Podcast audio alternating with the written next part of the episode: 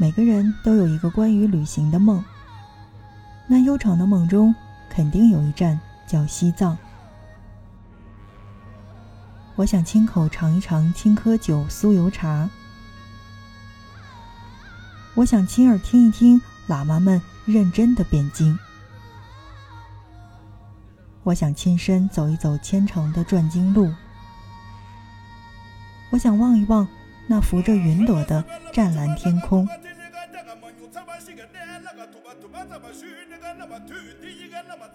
这是藏戏的经典唱腔。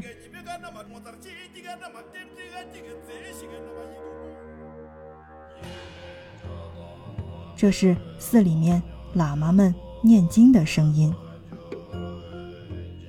阿范，轻奢时光，大美西藏，就在听着声音去旅行。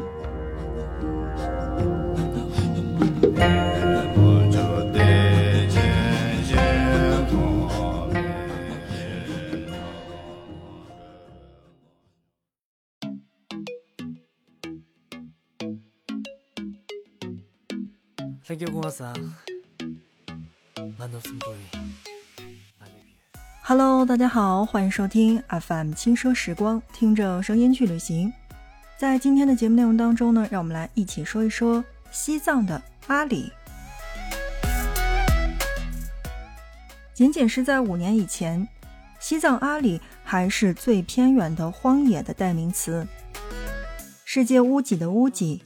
四千五百米以上的海拔，任何季节都可能下雪的恶劣天气，路况糟糕的公路不是泥泞陷车被大水冲毁，就是被大雪所阻断。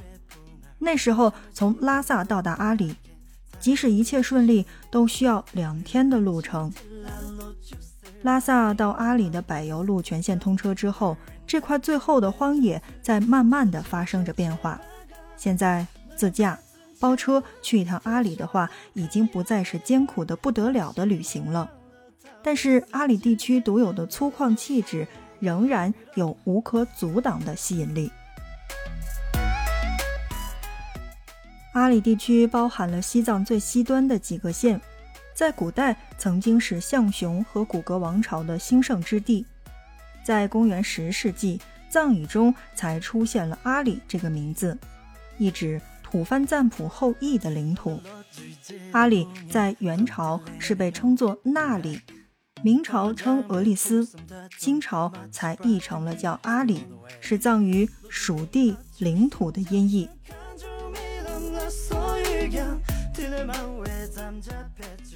阿里高原有无与伦比的风景，无限广阔的高原，阳光下闪闪发光的雪山冰川。无限蔚蓝色的大湖，还有成群的野生动物，以及虔诚的迈向神山冈仁波齐的朝圣者们。如果你喜欢旷野，热爱自然伟大的力量，那么就一定要去一趟阿里。如果你想亲眼去见证一下被世界中心的神山是怎样受到不同宗教信仰的膜拜，那么也一定要去一趟阿里。当然，如果你好奇随风逝去的象雄。古格王朝建立在什么样的一片土地上？那么也一定要去一趟阿里。你可以沿着二幺九国道来一次最简单的阿里之旅，完成自己的一趟转山；也可以把行程集中在扎达普兰一带，深入那些藏在茫茫土林当中有名或者无名的神秘遗迹。又或者驾车往北，进入中线和北线那些大湖和群山之间的荒野。无论如何，阿里的高原之旅会成为你一生最难忘的旅行之一。好的，正在收听到的是 FM 轻奢时光，听着声音去旅行。那在今天的节目当中呢，我们来跟大家一起聊到的是西藏的阿里。我相信。很多去到西藏的人，不仅仅是为了西藏，或者说不仅仅是为了拉萨的布达拉宫以及大昭寺，而更多的人选择去到西藏的话，那我相信很多人都会去选择阿里的中线或者北线。当然，很多从阿里回来的人都有了人生当中的毕生的一次美好的经历，那不知道正在收听节目的小伙伴当中有没有去过阿里的？那如果你也是同样向往阿里的，或者已经去过了阿里地区的，那么可以来跟我们一起聊一聊，你心目当中的西藏阿里地区是什么样子的？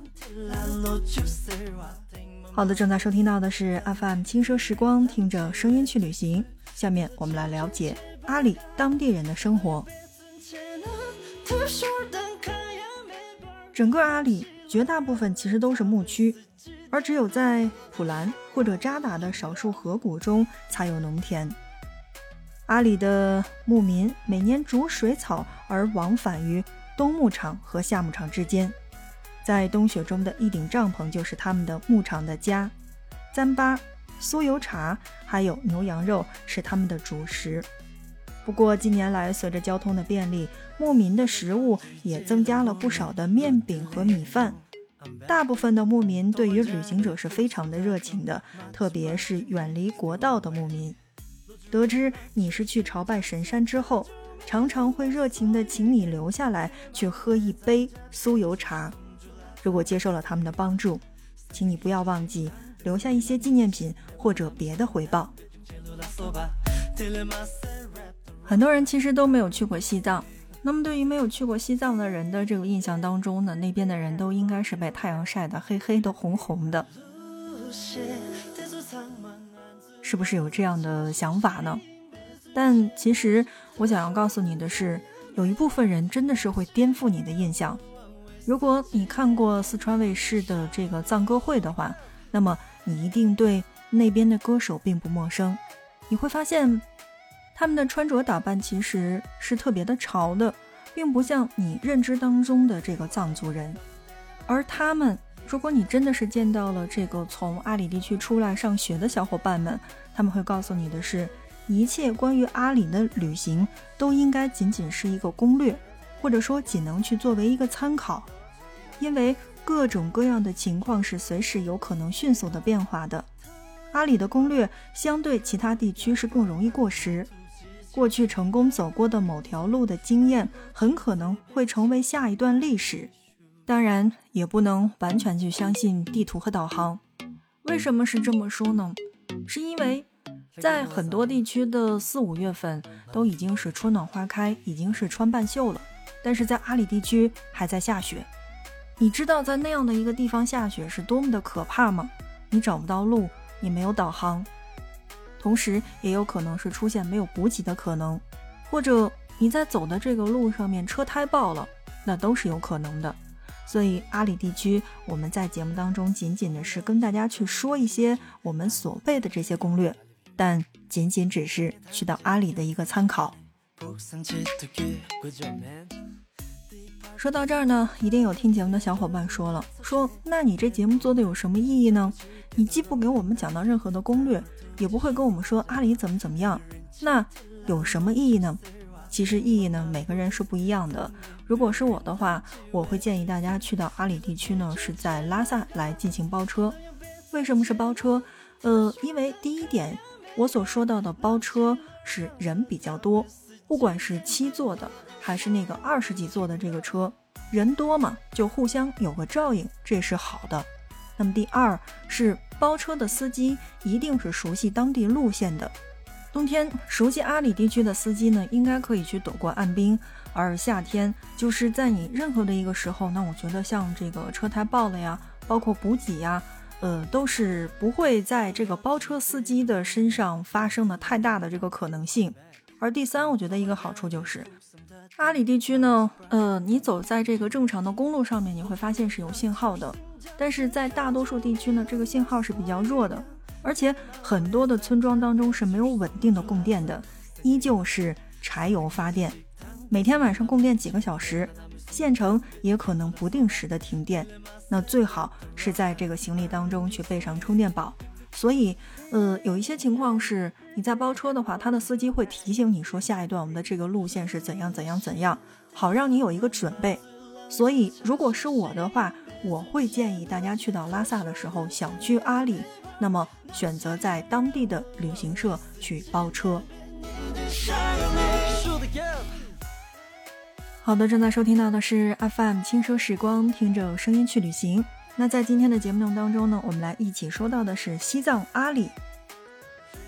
在阿里旅行要有一个随遇而安的心态，对时效不要抱太大的期望。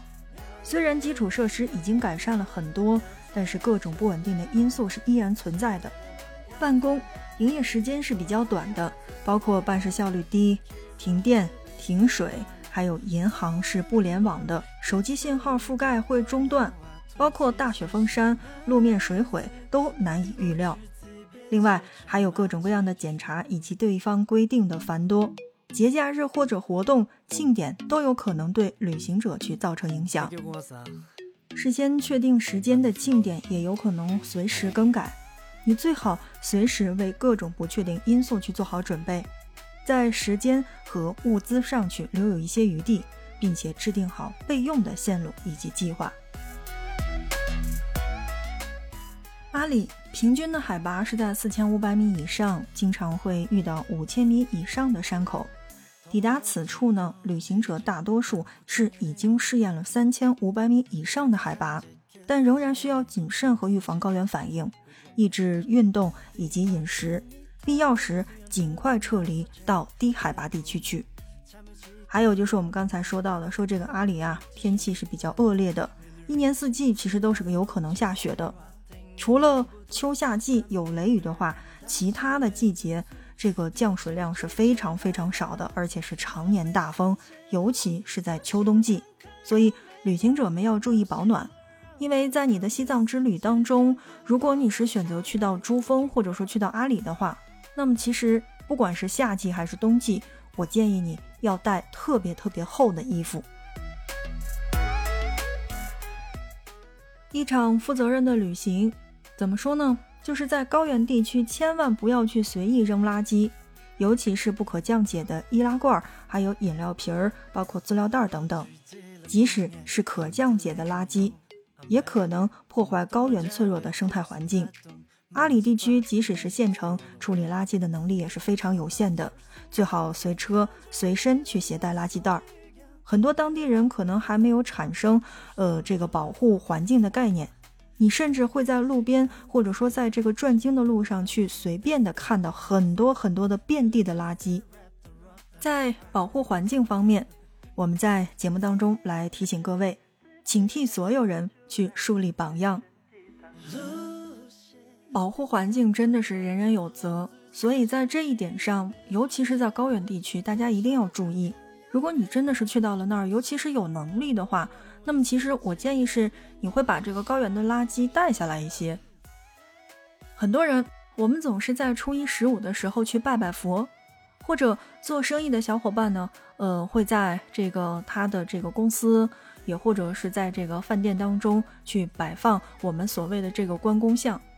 难道最好的这个方式不是身体力行的去做一些善事儿吗？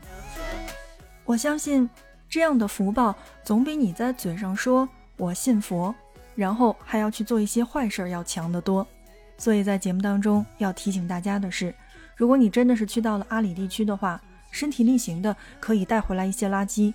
那么在这里感谢你。另外呢，在阿里地区，特别是北线和中线，也有可能遇到不少的野生动物，请尽量去不要打扰它们的生活，更不要追逐和伤害它们，这也是为了你自己的安全。大型的野生动物可能会对你造成伤害，而高原的鼠兔和旱獭也有可能会传播鼠疫。另外，也不要去破坏高原地区脆弱的植被，因为这里每一片植物的生长都需要漫长的时间。另外要提醒那些有公主病的小伙伴们啊，虽然这个话好像说出来并不好听，但是我想说的是，呃，其实我个人呢就是一个比较随遇而安的人，就是干净的环境我可以去裸睡，但是在不干净的情况下，我可以不脱衣服就睡。嗯，在阿里这个地区是什么样的情况呢？就是你压根儿很难找到厕所，就是公共厕所。但当你找到公共厕所的那一刻，你会发现啊，其实也不是特别干净。那这个时候你该怎么办呢？就是提醒公主病的小伙伴们，去到阿里一定是慎重再慎重，就是你在走之前一定要给自己去打一些预防针。这样的一个地方，其实真的还算是蛮艰苦的。你想，连上厕所都成问题了，更何况是洗澡呢？好，正在收听到的是 FM 轻奢时光，听着声音去旅行。那在节目的最后，我们来讲一讲信仰和禁忌的问题。你是在藏族地区，那么尤其是在阿里，请尊重藏人的信仰和传统。藏传佛教所有的寺院、神山、佛塔等等转经道都是顺时针方向转动的。进入寺院大殿，请摘下帽子。